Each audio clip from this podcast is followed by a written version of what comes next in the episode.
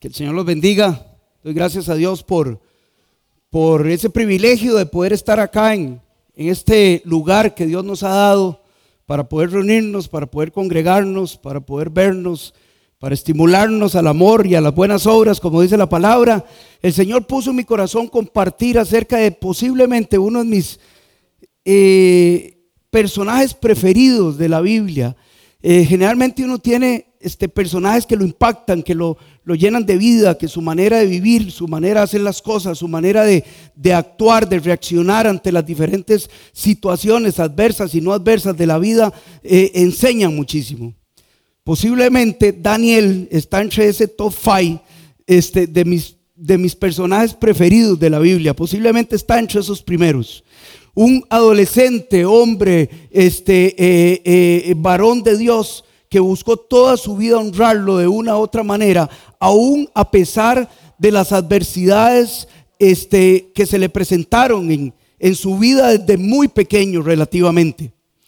Así que vamos a tratar de entender y hacer un recorrido de todo el libro de Daniel, porque este, al final el libro lo escribió Daniel, 12 capítulos, que los voy a mencionar en, en unos cuantos minutos, y después vamos a profundizar en el capítulo 1. Y encontramos de Daniel una historia enorme, una cantidad de información impresionante. Hay personajes de la Biblia que si acaso nos encontramos un par de versículos donde lo mencionan. Daniel es un libro completo que él mismo lo escribió y 12 capítulos completos. Así que bueno, en los primeros minutos voy a pretender hacer un recorrido para contarles un poquito lo que pasa en los 12 capítulos de Daniel y luego nos volvemos al capítulo 1 donde sí lo vamos a leer todo y vamos a profundizar un poquito más.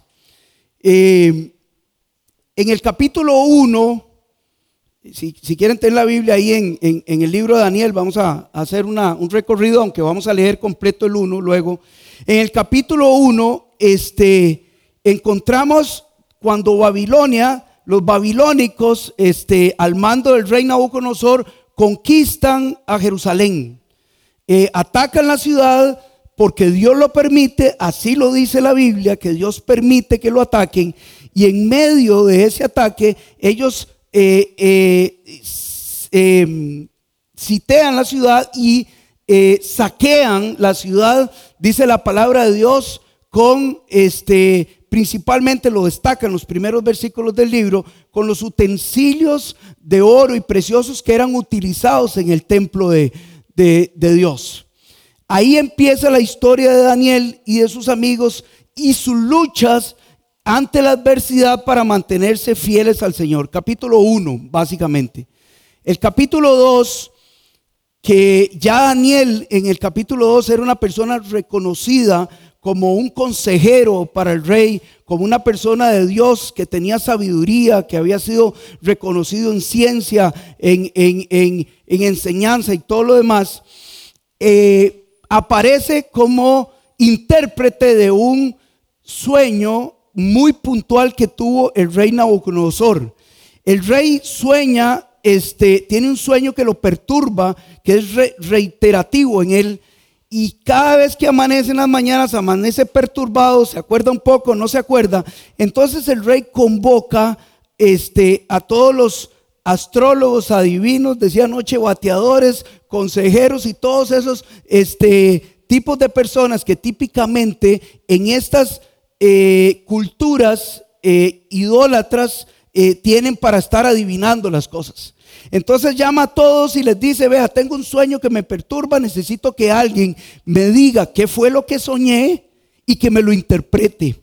No fue que el rey le contaba a ellos el sueño para que ellos lo interpretaran. El rey, de una manera creo que bastante vivaz, no lo contó porque él no quería que le batearan. Él quería que le dijeran qué era lo que él había soñado y que le contaran qué era lo que quería hacer el sueño. La verdad que nadie se lo adivinaba, los astrólogos, los, adivinos, los bateadores y todo eso. Nadie, nadie lo contaba y le pedían al rey que lo contara para poder adivinarlo. Y el rey dice, ah, no, no, no. No, señores, así no es. Si yo les digo, ustedes me van a decir lo que yo quiero oír, porque típicamente es eso, les decía anoche. Cuando la gente atiende y va a estos adivinos y estos, estos, otros, y empiezan a contar su historia y al final terminan escuchando de esa persona lo que quieren oír. Y es mucho en base a lo que ellos contaron. Y eso es lo que pasó al rey. Como nadie lo adivinaba, inmediatamente el rey en su ira mandó a matar a todos los astrólogos, adivinos, consejeros y todos los bateadores que tenía él en su reino. Y entre esos estaba quién? Estaba Daniel. Dice la palabra de Dios que cuando Daniel se da cuenta que esto pasa, alza la mano y dice, yo voy a ir a decirle al rey qué fue lo que soñó y voy a ir a interpretarles ese sueño. Aparece eh, Daniel, se presenta ante el rey, le dice al rey lo que sueña y se lo interpreta. Y el rey termina alabando, glorificando a Dios y poniendo a Daniel sobre toda la provincia de Babilonia como gobernador. Eso pasó en el capítulo 2. Voy muy rápido porque no, no es el fin, pero sí quiero para tener una idea. Capítulo 3 posiblemente es uno de los capítulos más emblemáticos, que es cuando a los amigos de Daniel los mandan al eh, horno de, de fuego. ¿Qué pasó aquí? El rey Nabucodonosor hace una estatua de oro enorme. Dice que era de 60 codos de altura. Estoy bateado cuánto era. Porque empieza uno a estudiar la Biblia, dice codos largos, codos cortos. El mío posiblemente era corto. El de Marlon debe ser el, lado, eh, ¿cómo se llama? codo corto, ¿cierto? Pero más o menos esa estatua medía más o menos entre 28 y 36 metros de altura, de oro macizo. Y el edicto del rey, la, la, ley del rey era que toda persona, todo hombre tenía que hincarse y adorar esa estatua. Resulta que los amigos de Daniel, que se acuerdan los nombres de los amigos de Daniel, Ananías, Misael y Azarías, este, se negaron a adorar esa estatua. Pues resulta que los envidiosos y los que no querían a, estos muchachos que habían sido llevados, esto lo vamos a profundizar en el, cuando volvamos al capítulo 1, y los habían llevado como consejeros, los odiaban, no los querían. Cuando se dan cuenta que estos tres muchachos no quieren inclinarse a adorar la estatua, se van y se lo dicen al rey Nabucodonosor. El rey se molesta y los manda a traer. Y les dice, me dijeron que ustedes no se quieren inclinar ante mi estatua. Estoy parafraseando un poquito. Y ellos le dijeron, sí señor, no nos inclinamos. Nosotros solo adoramos al rey, al, al Dios viviente.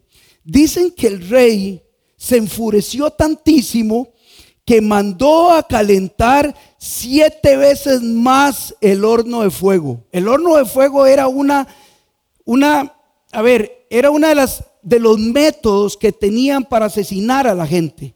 Pero el rey estaba tan furioso que dice literalmente la Biblia que mandó a calentar el fuego siete veces más de lo normal. Siete veces más de lo normal. Al punto que dice la palabra de Dios en el capítulo 3 que los guardias del rey que amarraron a los amigos y los llevaron a tirarlos el fuego, con solo que abrieron las puertas, fueron consumidos del calor que salía del fuego. Eso pasa en el capítulo 3. Los tres amigos de Daniel son metidos, todo esto lo vieron todos en escuela dominical y los chiquitos y todo. Todos fueron, los metieron al horno de fuego y no les pasó nada. No les pasó nada. Todo el mundo se vio maravillado de ver los tres amigos, más uno más, ¿se acuerdan de eso? Más uno más caminando en medio del fuego. Y dice que el rey se maravilló tanto, le dice, pero ¿cómo es esto? No fueron tres los que metimos, porque yo veo cuatro.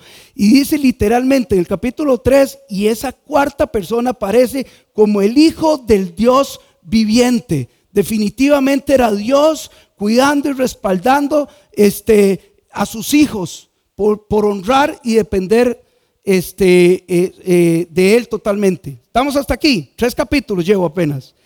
El número cuatro y capítulo cinco, que voy a tratar de unirlos, en este capítulo aparecen dos reyes, Nabucodonosor y su hijo Belsasar, Belsasar. Dos reyes poderosos en su momento, eh, engrosado su orgullo por su poder. Este, era, eran imperios, eran, reyes eran reinos enormes. Los dos tuvieron eh, una visión o un sueño diferente y en los dos aparece Daniel revelando ese sueño. ¿Qué fue la diferencia? En el capítulo 4, Nabucodonosor sueña que va a caer su imperio y que él va a terminar, no, perdón, sí, que va a caer eh, el, imperio, que va a haber una, un, evento en su, en, su, en su vida, que él va a perder su humanidad y va a terminar en el, en el pasto, este, comiendo como las bestias del campo. Pero que va terminando, va a terminar, este, va a terminar adorando a Dios, cambiando su orgullo y que Dios lo va a restaurar. Y efectivamente eso pasó. Él sueña eso, viene Daniel, le dice lo que va a pasar y efectivamente pasa. Este Nabucodonosor termina eh, eh, en una forma de una bestia, comiendo este, lo que hubiera en el pasto, estando ahí se arrepiente, entiende que su altivez lo llevó ahí y adora a su Dios y, al Dios viviente y termina este, recobrando su humanidad y alabando a Dios y glorificando a Dios y, y lo que pasó. En el 5 pasa lo mismo con su hijo. Lo que pasa es que su hijo llega al punto, ya no sé ni por dónde voy, pero en el, en, el lo estoy haciendo todavía un poquito de lo que estoy interpretando. El hijo en el capítulo 5 le pasa exactamente lo mismo, que le hablan de su orgullo. La visión es diferente, aquí no fue sueño, no fue visión, aparece una escritura en la, en la pared, ¿se acuerdan de la escritura en la pared? Aparece una escritura en la pared que nadie puede interpretar.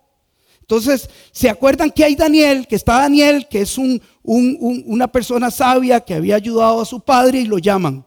Y Daniel le dice, por tu orgullo vas a caer y le dicen algunas cosas. La diferencia es que él no se arrepiente y es asesinado esa misma noche. Eso pasó en el capítulo 5. Capítulo 6. Posiblemente, sin temor a equivocarme, en el capítulo 6, o no sé, me parece de repente que es el capítulo más, eh, más emblemático y de repente más contado del libro de Daniel, que es cuando Daniel es enviado al foso de los leones. ¿Qué pasó aquí? Cuando muere el hijo de Nabucodonosor, hace 30 segundos, este, muere en manos de un rey persa. ¿Cómo se llamaba? Darío. ¿Se acuerdan? Muere en manos de los persas. En ese momento cae el imperio babilónico y entran los persas y los medos, los medos a, a conquistar. Y Darío es el rey en ese momento. Resulta que, que, Darío hace una, una, administración muy interesante de todo su terreno y, no, y nombra a 120 sátrapas, así se llamaban, eran como gobernadores de toda la región. Y Daniel era uno de esos, y no solo era uno de esos, era de los tres principales. Entonces todos los demás le tenían envidia a Daniel. Y como conocían a Daniel por todo lo que había pasado, este tiempo atrás, años atrás, dos reyes anteriores sabían quién era Daniel y sabían cómo era su manera de ser. Entonces buscaban, literalmente dice la palabra, formas de eh, acabar con Daniel porque le tenían envidia. Entonces crearon una forma mágica para ellos que es, aquí está fácil, vamos a embarcar a Darío y le vamos a decir, Darío, vamos, necesitamos que firmes un edicto que durante los siguientes 30 días nadie se puede hincar, pedir, adorar a ningún Dios que no sea a usted, rey. ¿Saben por qué lo hicieron? Porque ellos sabían quién era Daniel. Porque sabían que Daniel, como dice la Biblia, tres veces al día se sentaba, abría las puertas de su casa viendo a Jerusalén y oraba. Dice, aquí lo agarramos. Se van, se lo presentan a, a, a Darío yo creo que Darío no se acordó de Daniel, no pensó en Daniel y se fue en la finta. y se embarcó. Y firmó un edicto que decía que durante 30 eh, días nadie podía adorar a otro rey, a otro Dios que no fuera él. Y que si pasaba era arrojado al foso de los leones. Que era otro lugar donde mandaban a la gente que el, rey no quería, el foso de los leones. ¿Qué pasó?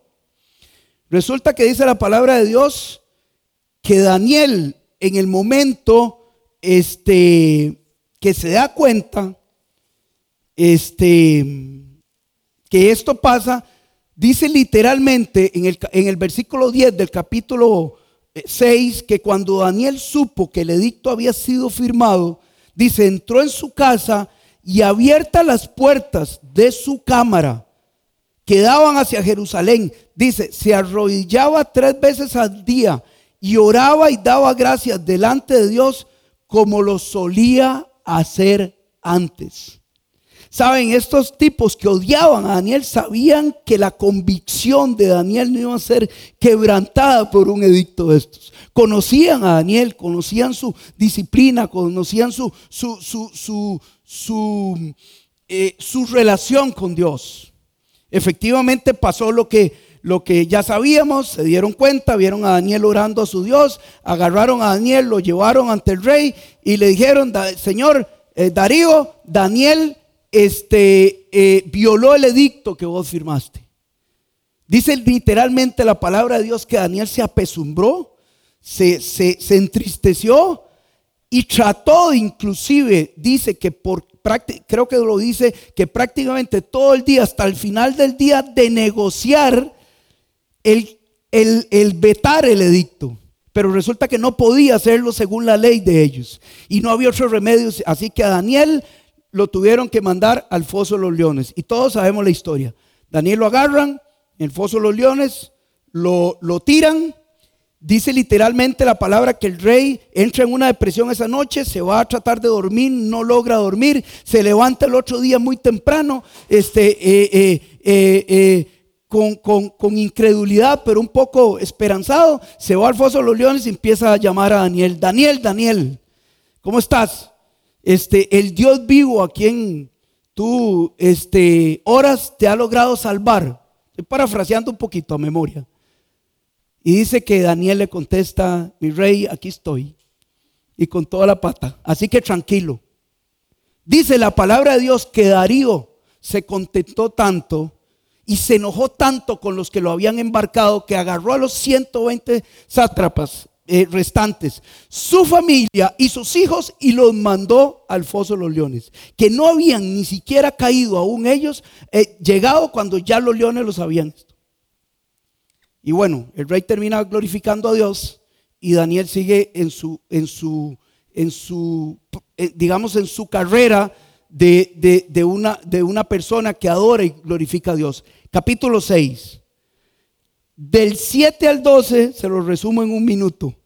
Del capítulo 7 al 12, mis hermanos, encontramos un despliegue impresionante del don divino profético que Dios le había dado a, Daniel. En estos capítulos encontramos profecías que el mismo Jesús en Mateo 24 las menciona. Profecías que Juan cuando escribió Apocalipsis las utiliza para escribir este eh, Apocalipsis encontramos términos como el Hijo del Hombre y Anciano de Días que hoy por hoy cantamos en, los, en esos capítulos del 7 al 12. Más o menos un resumen de lo que pasa en los siete capítulos. Hermanos, sin duda un adolescente, un hombre sobresaliente, este, que en medio de un cautiverio, en medio de su cautiverio, trataron de cambiarle su cultura, su religión, su mente, su corazón, este, y supo, a pesar de las pruebas, salir adelante, salir adelante en medio de la situación, en medio de las, de las pruebas y en medio de las diferentes, siempre se mantuvo fiel al Señor. Sin duda, ejemplo impresionante Daniel. ¿Qué es lo que quiero oír esta mañana? Eso, eso era nada más para contarles un poquito para que estuviéramos metidos en el, en el patín de la vida de Daniel.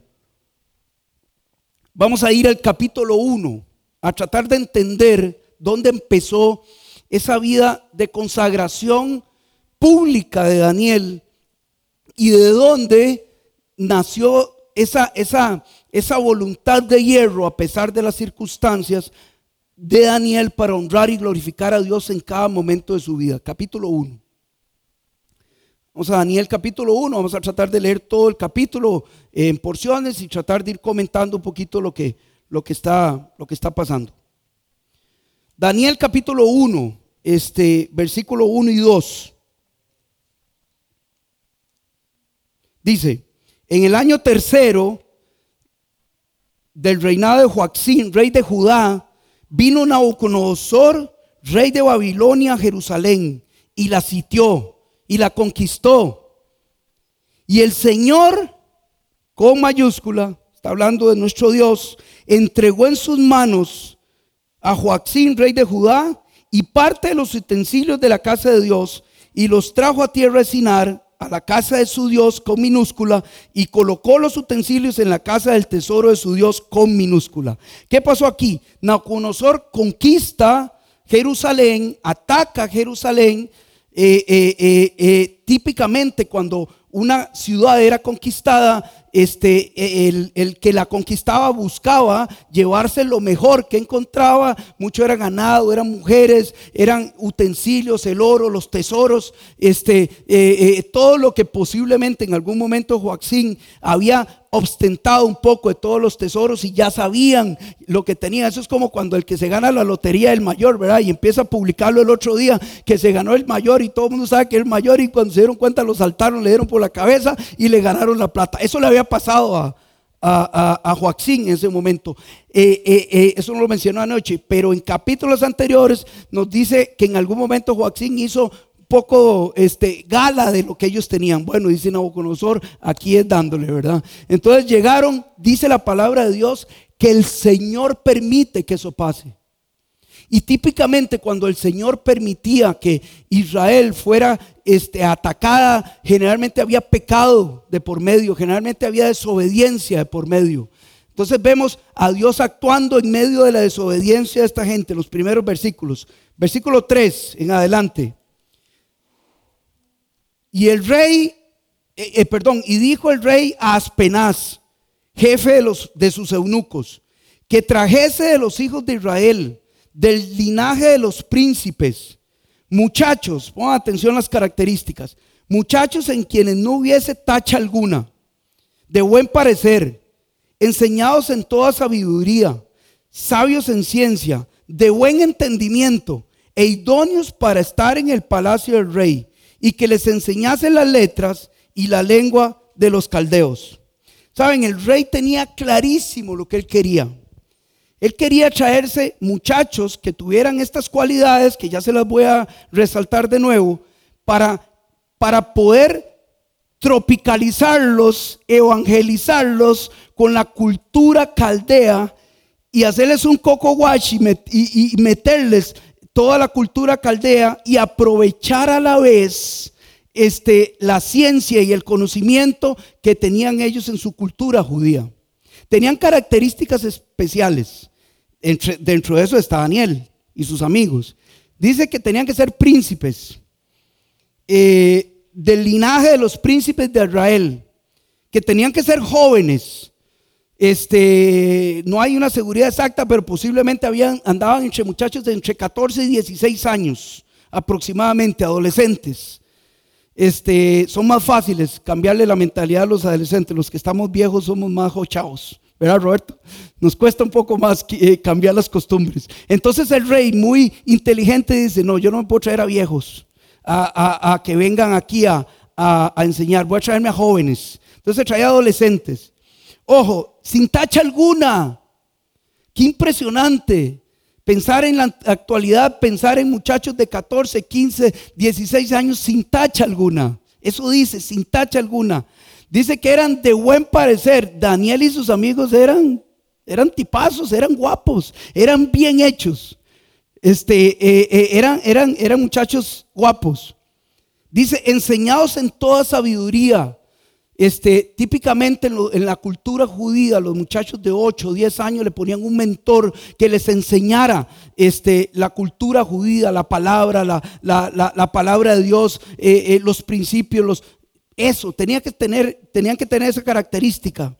Dice sabios en ciencia, de buen entendimiento, y dice idóneos para estar en el palacio del rey.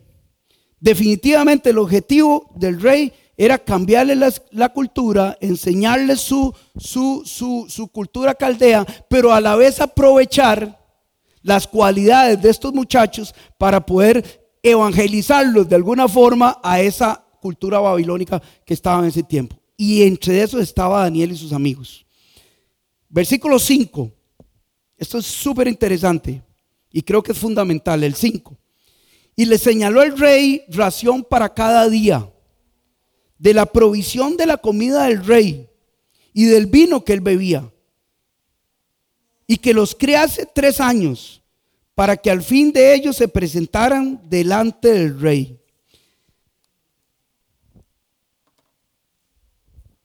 Hermano, les pregunto, ¿qué creen que comía el rey? ¿Qué creen que bebía el rey? Lo mejor. Bebía y comía lo mejor.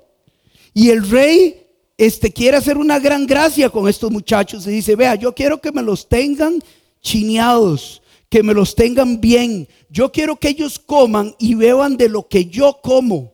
Y posiblemente el rey comía lo mejor. Tenían el mejor lomito, la mejor chuleta, el mejor vacío eh, este, argentino, tenía el mejor vino, eh, todo. Yo estoy totalmente seguro que, que, el vino, el rey, este, no era un vino barato. Anoche les decía que a mí de vez en cuando me, gusta tomarme una copita de vino. De vez en cuando. Voy, me tomo, me gusta un vinito italiano que vale como 5 o 6 mil pesos. Pero cuando, cuando voy y lo compro, veo vinos de 30, 40, 50, 150 mil, 180 mil pesos.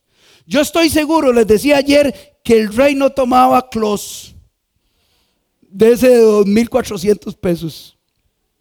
Ni Runiti, ni Bunis, de esos que tomábamos antes, o se toman. Para mí el rey tomaba de lo mejor el Cabernet Sauvignon de allá de, Napa, del mejor eh, bodega que se le puede ocurrir, de lo mejor innato. El rey estaba haciendo una gran gracia para él con estos muchachos, los quería chinear. Era parte de ese proceso que quería hacer con ellos. Versículo 6. vamos entrando un poquito más en, en materia. Todo esto era nada más información versículo 6 dice, entre estos estaban Daniel, Ananías, Misael y Azarías, de los hijos de Judá. A estos el jefe de los eunucos puso nombres. Puso a Daniel Belzazar, a Ananías Sadrach, a Misael Mesac y a Azarías Abednego. Vean, la Biblia no dice cuántos jóvenes eran estos. No se sabe. Nada más dice que llevara muchachos que fueran idóneos. Si destaca estos cuatro. Destaca cuatro. A Daniel, a Ananías, a Misael y a Azarías. Ojo, aparte de llevarlos, aparte de escogerlos, aparte de asignarles su comida, lo, fundamental o, otro asunto fundamental que fue fue cambiarles los nombres. Y esto tenía un significado muy puntual, porque para los judíos cada nombre de ellos tiene un significado. Los judíos no le ponen a, su hijo José por ponerle José. O no le ponen a su hijo Moisés por ponerle Moisés. No le ponen eh, Daniel por ponerle Daniel. No le pone este, Josué porque le gusta Josué. Le pone porque tiene un significado el trasfondo de ese nombre. Y no era la excepción de estos muchachos. Hoy por hoy ponemos los nombres que nos gustan, que estén de moda, que, me explico. ¿Cierto o no es cierto? Y de un pronto a otro todo el mundo empieza a llamarse Talía, y de un pronto a otro todo el mundo empieza a llamarse Michael, y de un pronto a otro todo empieza a llamarse, y si, y si, y si, y si es de apellido Jordan y le ponen Michael, Michael Jordan o Michael, eh, no sé cuál otro.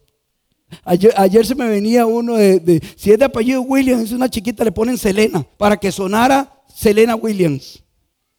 ¿Cierto o no es cierto? Y ponemos los nombres. Les voy a contar los nombres de mis hijos. Hoy no está Josué, ¿dónde está Tomás?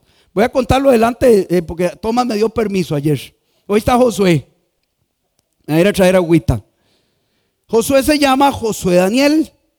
A nosotros nos encantaba el nombre Josué cuando hace 34 años que nació, decidimos ponerle Josué. Y le pusimos Josué Daniel, no me acuerdo, seguro Daniel nos, nos, nos, gustaba, pero así se llamaba el abuelo de Johanna y posiblemente fue en honor al abuelo de Johanna, este, un señor muy honorable, lo conocí poquito, pero entonces se llama Josué Daniel. Y Tomás, o Tomás, que ustedes lo conocen, este, que toca batería de vez en cuando, y ahí solo se llama Tomás. Y Tomás con H intercalada. Tenía Tomás cuatro o cinco años y me reclama. Y me dice que por qué él no tiene segundo nombre. Esto es cierto. Me acuerdo dónde estaba en el momento. Y le digo, bueno, Tommy, voy a resolverlo. Usted se va a llamar a partir de hoy Tomás Antonio. Y vea, Tomás tiene 30 años. Hoy yo lo llamo Toño, él viene. Antonio, él viene. Y en la empresa lo conocen más de Antonio, él viene. ¿Me entiende? Pero con los judíos no era así. Los judíos tenían un, un, un, un, los nombres de los judíos tienen un significado. Déjenme decirle los significados. Daniel quiere decir Dios es mi juez. Parte de la evangelización, en el mal término de la palabra, parte del, lavado de, cerebro y el plan y el proceso que el rey quería hacer con estos muchachos era cambiarle el nombre, porque vea, a Daniel quiere decir Dios es mi juez. Le puso Belsasar, que quiere decir el guardián de los tesoros ocultos de Bel. Bel era un dios pagano de, de, de, los, de los babilónicos. Ananías, Ananías quiere decir la gracia del Señor. Le puso Sadrach, que quiere decir la inspiración del sol. Los caldeos adoraban al sol. Era, era un, dios pagano. Misaías quiere, eh, eh, perdón, Misael quiere decir el Dios fuerte. Le ponen Mesac, que quiere decir en relación a la diosa Sac, que era una diosa pagana de los caldeos. Y Azarías, que quiere decir el Señor es mi ayuda, el Señor en mi ayuda, le pusieron a Abednego, que quiere decir el siervo del fuego iluminado. También ellos adoraban al fuego. Parte de ese proceso, me están, me, entendiendo, me estoy explicando, parte de ese proceso que el rey quería con estos muchachos era traerlos de su hogar, quitarles su familia, quitarles su religión, quitarles este, su, su, su, cultura, este, meterlos en la cultura de ellos, cambiarles su nombre, cambiarles su identidad, y lo hizo por todo esto. Los trajo, les esto, les cambió el nombre, les daba su, etcétera, etcétera, etcétera. ¿Estamos claros hasta ahí? Versículo 7, perdón, versículo 8, que creo que es un versículo que,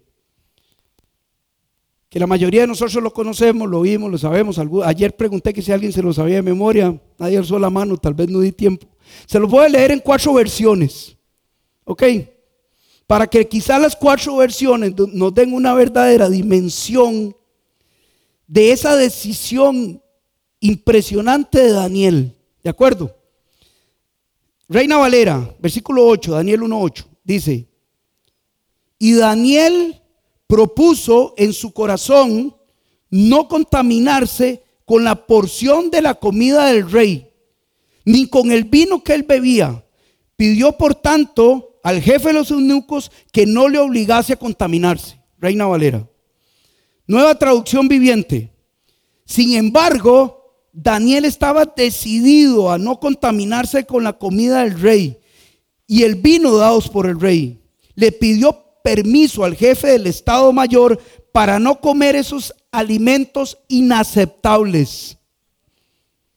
Las Américas, la, la, Biblia de las Américas, se propuso Daniel en su corazón no contaminarse con los manjares del rey, ni con el vino que él bebía. Y pidió al jefe de los eunucos, el jefe, perdón, de los oficiales que le permitiera no contaminarse. Termino con lenguaje actual. Daniel decidió no comer ni beber lo mismo que el rey porque para él eso era pecado. Por eso le pidió a Aspenaz que no lo obligase a pecar comiendo esos alimentos. Es evidente en este versículo, lo leamos como lo leamos, que la gracia y el beneficio y la, la eh, a ver, el, el favoritismo que el rey le ofreció a estos muchachos de tener su comida, su porción de comida y su vino, para ellos era contaminarse. Para ellos era eh, eh, pecado. Y vamos a tratar de entender dos o tres factores por qué el comer esa comida para ellos era pecado. Número uno, muy sencilla, es que posiblemente mucho de esa comida era parte de la dieta prohibida para los judíos. Posiblemente había una clase de chuletas dentro de esa comida y la gordura y todo eso. Y era prohibido para los judíos. Ese es un, un factor. El otro factor era que muy posiblemente, eh, muy posiblemente no, esto estoy totalmente seguro, la carne que estaba ahí, el lomito que estaba ahí no era carne kosher. ¿Qué es carne kosher? Los judíos que comen carne, los, la verdad que el judío muy ortodoxo es que el que generalmente pide kosher. En algún momento algunos no. Eh, cuando ya se meten mucho en la religión y, se vuelven más ortodoxos, comen carne kosher. La carne kosher es un certificado que tiene que dar un rabino de que ese animal fue sacrificado de la forma, fue destazado de la forma que, tuviera que ser y que no tuviera ninguna, este, em, eh, ninguna mancha, ningún problema esa carne. Entonces estoy seguro que esa carne no era carne kosher. Entonces ya dijimos, posiblemente eh, eran eh, alimentos prohibidos, de fijo no era carne kosher. Y el otro factor era que posiblemente mucho de esa carne, y estoy totalmente seguro que 100% del vino había sido dedicado a los ídolos paganos. Y eso era pecado para los judíos.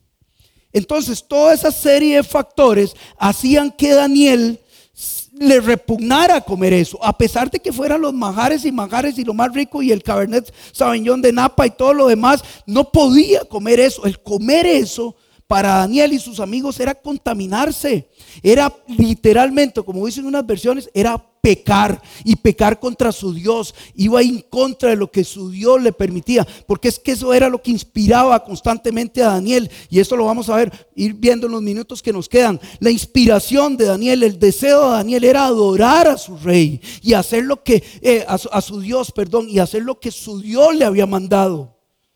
Acordémonos el entorno, es un muchacho de 14, 15 años. Pero su convicción de adorar a Dios era tan grande que él sabía que él no podía comer eso y no podía ser del montón. No sabemos qué pasó con los demás, sabemos lo que pasó con Daniel y sus amigos. Está claro hasta ahí cuál era el pecado para Daniel.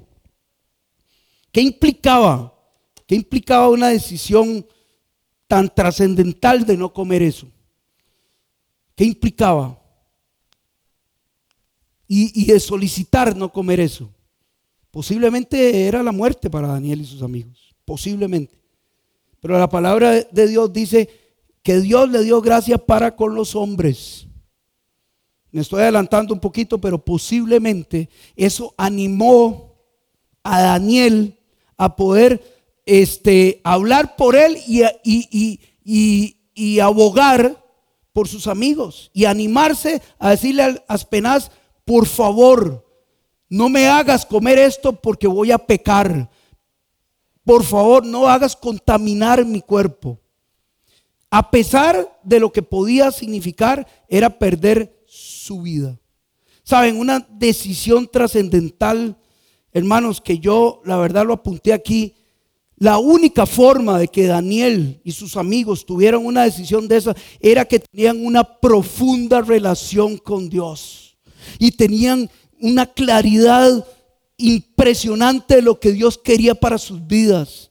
La palabra de Dios una y otra vez en diferentes versiones dice que fue una decisión de lo íntimo de Daniel que fue una decisión del corazón de Daniel. Y eso me dice a mí que definitivamente fue una decisión nacida de un corazón de un hijo de Dios. ¿Me estoy explicando? Definitivamente. Y eso solo posiblemente Daniel lo había logrado por un, conocimiento impresionante de Dios, un conocimiento de su palabra, tiempo de oración, tiempo de ayuno, comunión con la palabra, este, y todo lo que puede implicar de cómo podemos llegar a tener una relación este, íntima con mi Dios, con nuestro Dios. Saben, a Daniel trataron de quitarle la identidad. ¿Cierto o no es cierto?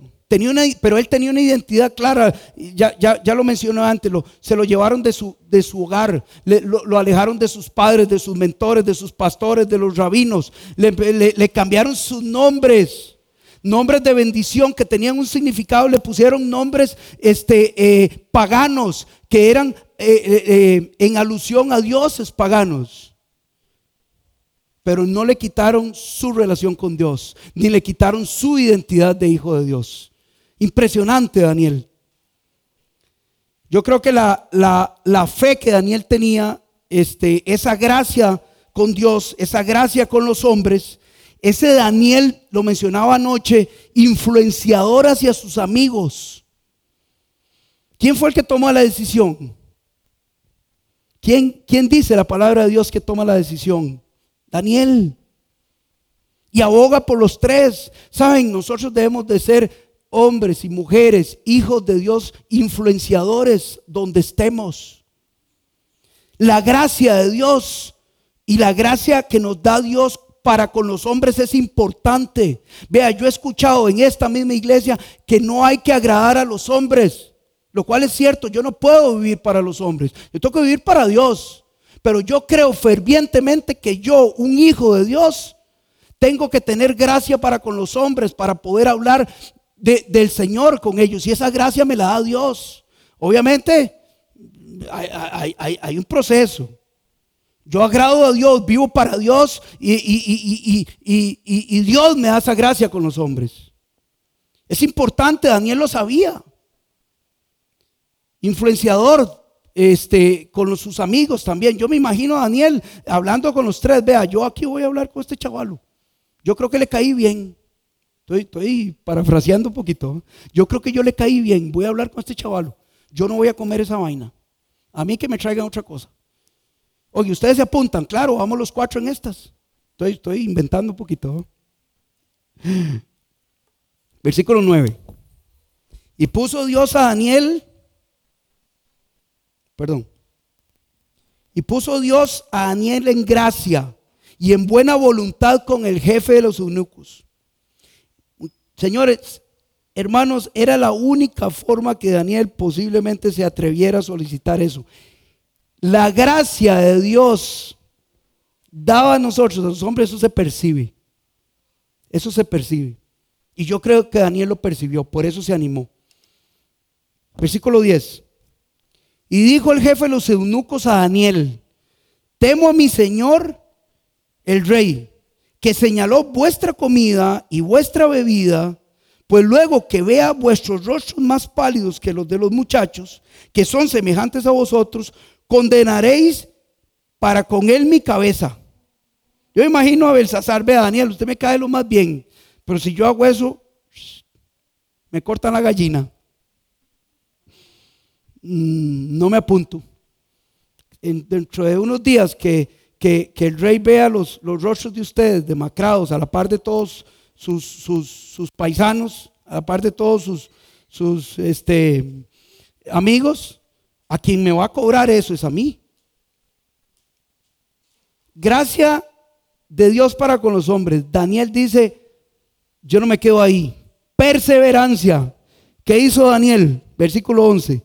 Entonces dijo Daniel a Melzar, que estaba puesto por el jefe de los eunucos sobre Daniel, Ananías, Misael y Sarías. Ojo, la primera petición a quién fue? Aspenaz, el jefe mayor. Como él le dice que no, dice Daniel, voy a hablar con el otro, con el que está a cargo nuestro. Versículo 12. Y dice que Daniel le dijo, te ruego que haga, vea que es otro, ¿verdad? Es el otro, al segundo a, a bordo. Te ruego que hagas la prueba con tus siervos por 10 días. Oiga, qué impresionante la fe y la seguridad, la dependencia que estaba mostrando Daniel. Que haga la prueba por 10 días y nos dé legumbres a comer y agua a beber. Compara luego nuestros rostros con lo de los muchachos que comen la ración de la comida del rey. Y haz después de esto lo que, lo que tú quieras, según lo que tú veas. Perseverancia, Daniel. Confianza, Daniel. Dependencia del Señor. Va y le dice, hagamos una cosa, 10 días. Haga la prueba por 10 días y luego compara nuestros rostros a la par de los demás. Les contaba anoche que en internet se encuentra cualquier cosa. Cosas buenas, cosas malas. Hay que tener cuidado cuando uno busca internet. Buscando un poquito apoyo para compartir hoy, me encuentro un este, atravesado diciendo que posiblemente esos 10 días después, Daniel y sus amigos, eh, Dios no había hecho nada extraordinario. Porque nadie por 10 días de comer lechuga, legumbres, pepino y, y un poco de agua se va a demacrar. ¿Se imaginan qué impresionante falacia la de este tipo?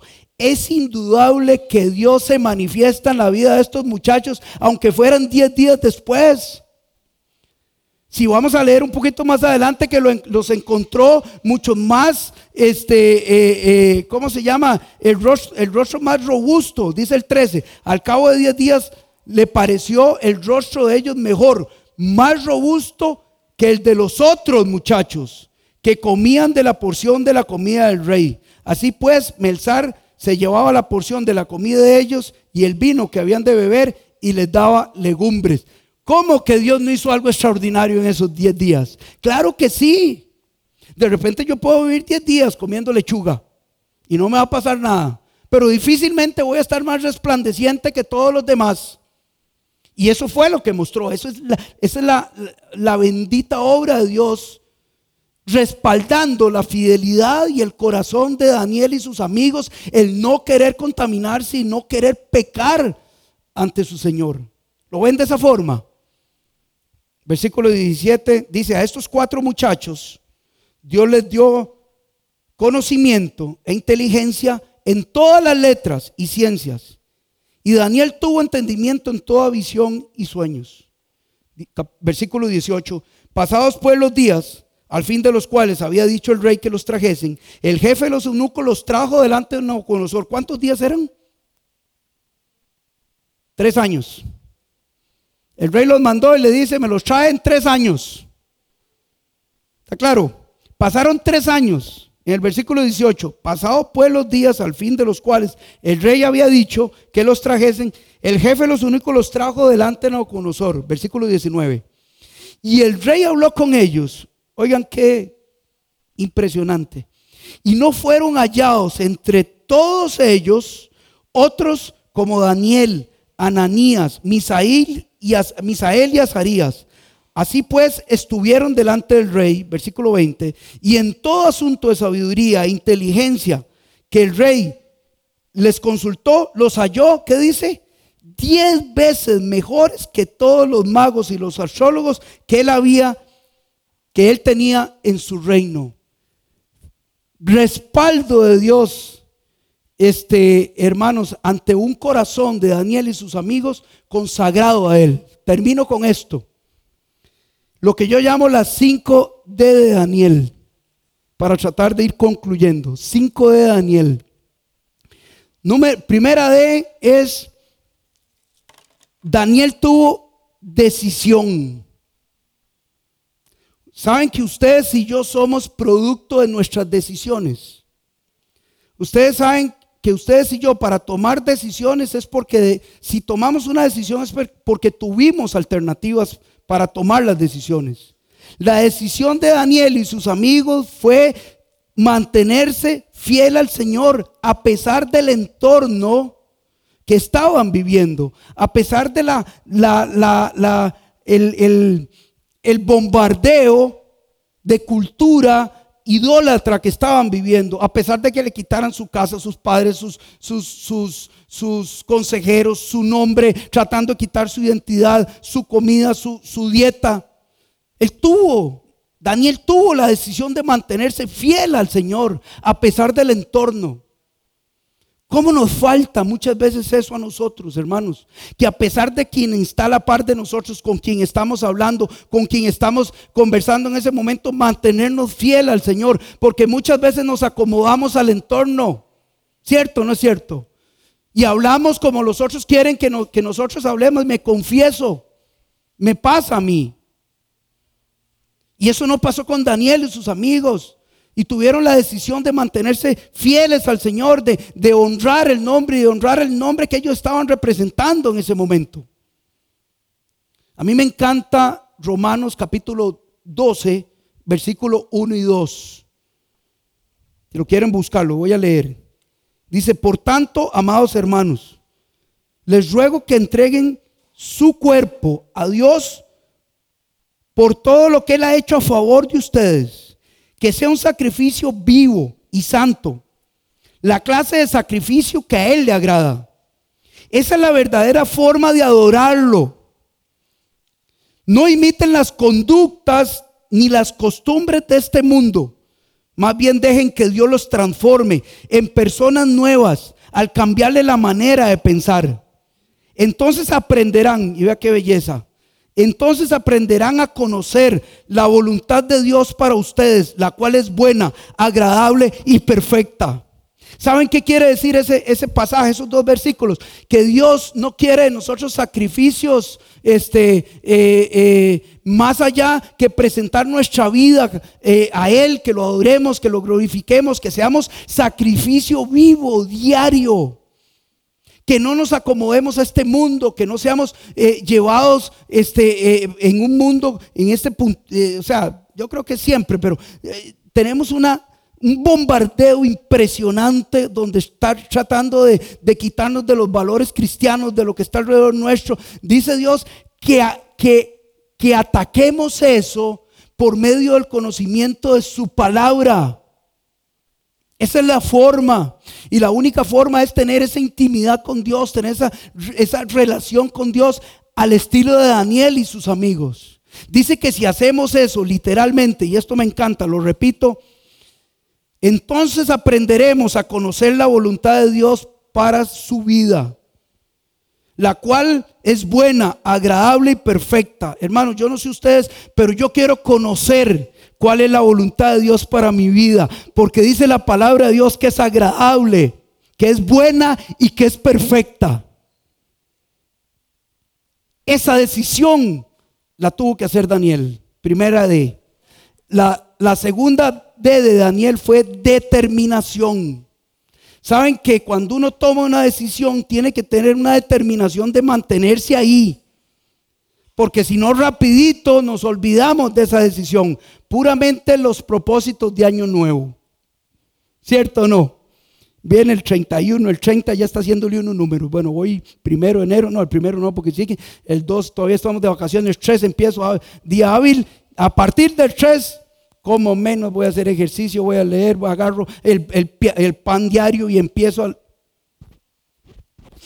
14 de febrero, día de los enamorados, o ahora como que dicen la amistad y no sé qué, ya se nos olvidó todo.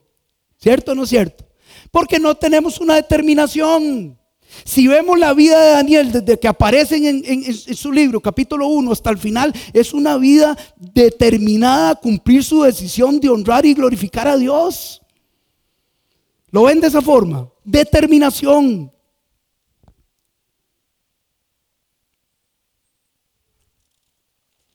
Número tres, ya dijimos dos, a ver, ¿quién se acuerda dos?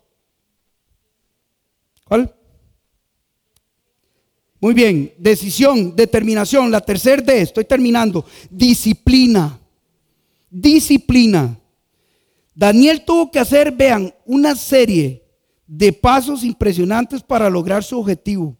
Tenía que decir no a lo que le comprometía su integridad. ¿Cierto o no? Tuvo una disciplina para eso pero posiblemente tuvo que decir sí lo que a él lo iba a hacer crecer.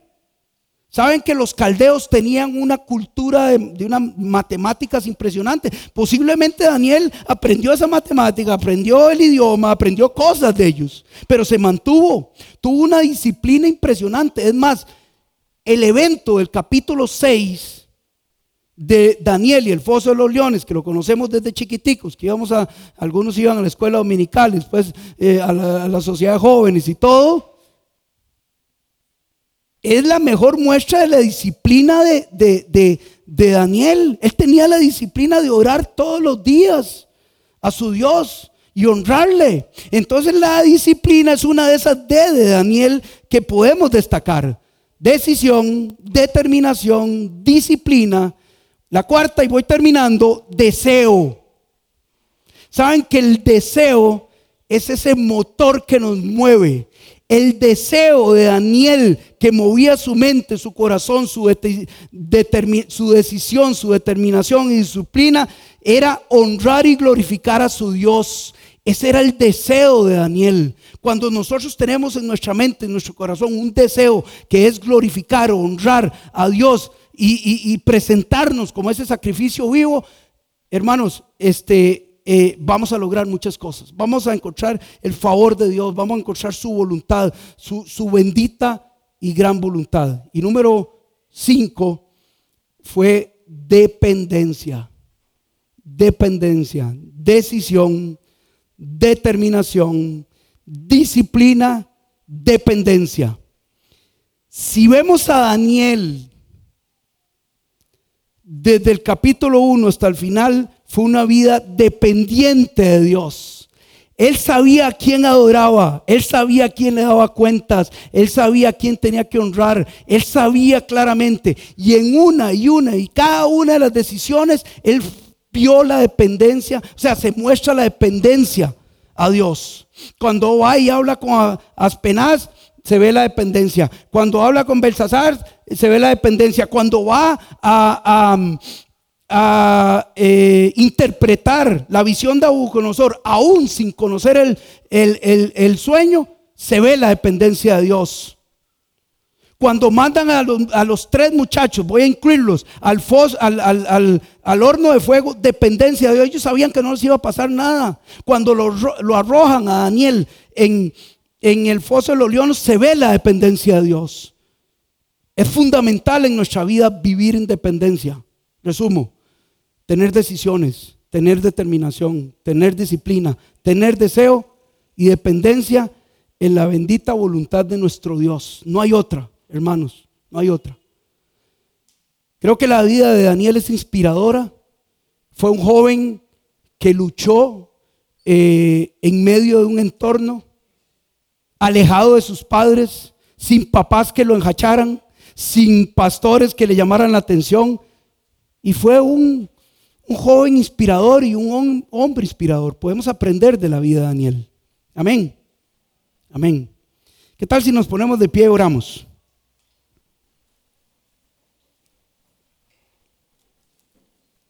Pidámosle al Señor que nos ayude a tener una vida que, que consagre su que, que alabe su nombre. Yo creo que para eso tenemos que tener claro quiénes somos, cuál es nuestra condición. Tenemos que tener claro eso, cuál es nuestra condición, cuál es nuestro, nuestro, nuestro momento. Y de repente podemos aprender mucho de la vida de Daniel. Señor bendito, muchas gracias de verdad por este tiempo. Padre, gracias por, por encontrar en la Biblia eh, hombres que usaste dóciles a tu voluntad, dóciles a, tu, a tu eh, bendita y santa voluntad, que supieron a honrarte, que supieron glorificarte, que supieron mantenerse en medio de un entorno adverso, en medio del bombardeo de, culturas diferentes, de pensamientos diferentes, de ideologías diferentes, que no es diferente a lo que estamos viviendo hoy, Señor. Ayúdanos en el nombre de Jesús.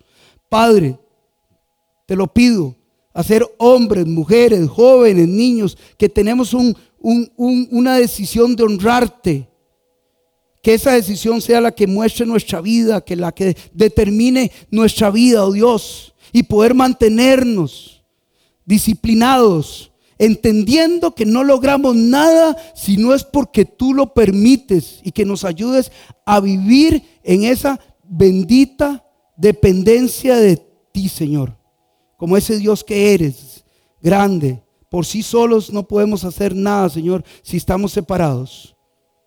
Ayúdanos a entender nuestra situación, oh Dios.